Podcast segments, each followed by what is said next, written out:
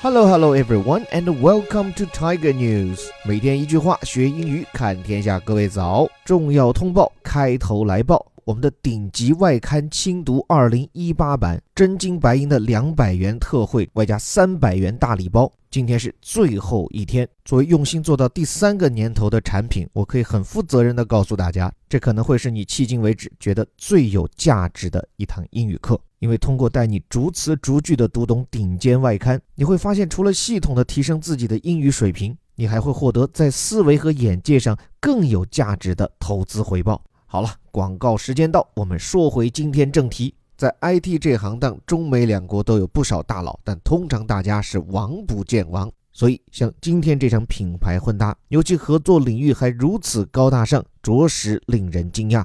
来看这条登上《华尔街日报》科技头版的消息：Facebook and Xiaomi to launch virtual reality headset in China。说是 Facebook 和小米现在要面向中国市场，联合推出 VR 眼镜。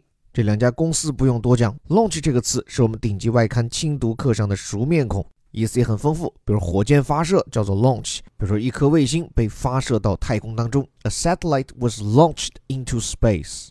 另外，你发动汽车、发动引擎也是这个词，launch the engine。再有就是新产品的推出，launch a product means release a product。这里要推出的对象，virtual reality headset。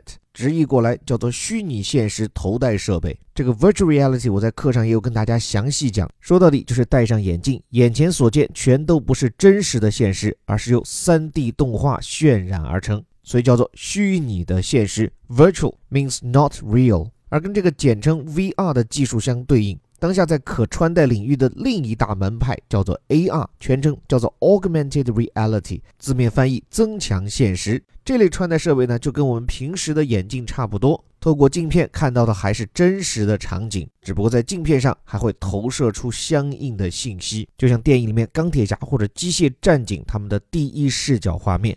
不，这听起来其实就很像在你的眼镜镜片上跑弹幕嘛。不过，AR 也好，VR 也好，他们离不开的设备叫做 headset，也就是一个头戴的装置。不过说来有意思，这家美国公司和中国本土企业怎么就想到要走一起呢？来看岛屿。Facebook and the Chinese smartphone company Xiaomi are teaming up to launch a virtual reality headset in China。这句还是对标题的拓展，说 Facebook 和中国的智能手机公司小米现在是组队面向中国推出 VR 眼镜。这里面 team up 简单又形象，是把 team 活用为动词。而且这款 VR 眼镜啊，还只在中国发售。后面半句揭示了这场合作背后一半的原因。That would give the American tech giant a toehold in a growing market。说通过这样的合作，能够给这家美国科技巨头在中国这样一个成长中的 VR 市场一席之地。这里高亮词汇 toehold，hold 是抓住、紧握，而前面这个 toe 指的本来是脚趾。所以，一个很对应的中文翻译叫“立足之地”或者叫“立锥之地”。说实话，现在这个 VR 眼镜啊，虽然在国内一些商场，包括一些人家中已经制备了，但对多数人来说，可能这东西就玩一时的新鲜。但是坦率讲，这项技术目前在国外市场的发展速度非常之快。两个原因，第一就是游戏，这点跟中国不一样啊。西方国家人们玩游戏的主阵地是在家里，主要装备也不是手机，而是游戏机。所以习惯了在家中用特定的设备玩出更有感官刺激的游戏，这样的消费习惯的沉淀，使得这些消费者可以很自然地过渡到 VR 时代。但是在中国，一个是售价要几千块的游戏机不那么普及，再一个是直到前两年才解禁的中国的游戏机官方禁令，所以对于这种硬件支撑的游戏行业，我们中国还缺乏市场。再一个，就除了游戏，今天的 VR 的应用场景还很局限。不过说实话，我个人是比较看好 VR 的应用前景，像是学英语，能够身临其境的进入一个场景，学口语、练听力，我觉得那才叫真正的浸入式学习。但是任何一个新行业的出现，都面临这样一个悖论。就是一个行业要吸引更多的人进来去搞研发做发展，一定要有利可图，而有利可图的基础就是要有足够多的用户。但是反过来说，如果说你这个行业没有足够多优秀的内容，那么消费者就不会愿意去为它买单。那么通常怎么办？往往就是有一些烧得起钱的科技巨头，他们先以比较廉价甚至是赔本的方式把这些设备卖给消费者，培养他们的使用习惯。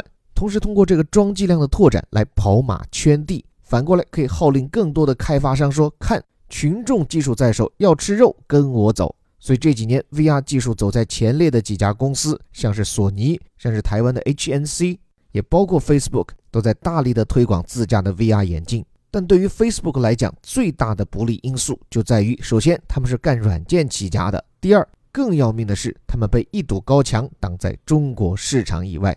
所以面对这个巨大的市场，Facebook 不得不曲线救国，不对，应该是曲线进中国。于是乎就想到了小米。而之所以选择这家品牌，《华尔街日报》这篇报道中也明确指出，主要就因为一个人 Yugo Bara，这个人以前是小米的高管，之前从 Google 的安卓团队挖来的。但这位雨果同学在一年前离职，他的这封离职信我还专门在课上讲过，理由也让人觉得不服不行，就是一来觉得寂寞，二来觉得北京的雾霾太要人命，所以就回到了阳光灿烂的硅谷。在 Facebook 专门负责他们家的 VR 可穿戴设备，所以这次雨果同学功不可没，是他把新欢旧爱，不对，应该是新老东家聚在了一起，也成功诠释了什么叫做最佳前任员工。你想啊，离职以后不仅不散交情，还不散买卖，这做人境界真是做到家了。不过还得说到一个现实问题，尽管 Facebook 这次借道小米进军中国，但是这款产品呢，只面向中国市场销售，而且不同于海外版。这个中国定制版眼镜是无法接入 Facebook 的任何服务，也就是说，Facebook 的躯壳虽然已经来到我们身边，但它的灵魂依然被我们挡在墙外。所以在享受这特殊的专宠时，我也忍不住瞎想一句：就是到什么时候要看清这花花世界时，我们无需再戴上这副只为中国定制的有色眼镜。这里是带你看懂世界顶尖报刊头版头条的虎哥微头条。我们鼓励你不仅听我讲，也能动动嘴。每天坚持就这么晨读一句话，打卡到除夕，会发现变化非常大。所以鼓励你跟三千多名小伙伴一起加入我们不断壮大的晨读营。另外，如果希望系统的学习英语，并且取下中国定制版的有色眼镜，欢迎你抓紧时间，在我们今天最后一天优惠截止前，拍下我们的顶尖外刊精读，体验一下什么叫做看懂世界，读懂中国。具体方式，关注我的微信公众号“在下林伯虎”和虎哥课堂。最后还是那句口号：我们每天一句话，学英语看天下。我是林伯虎，我们明天见。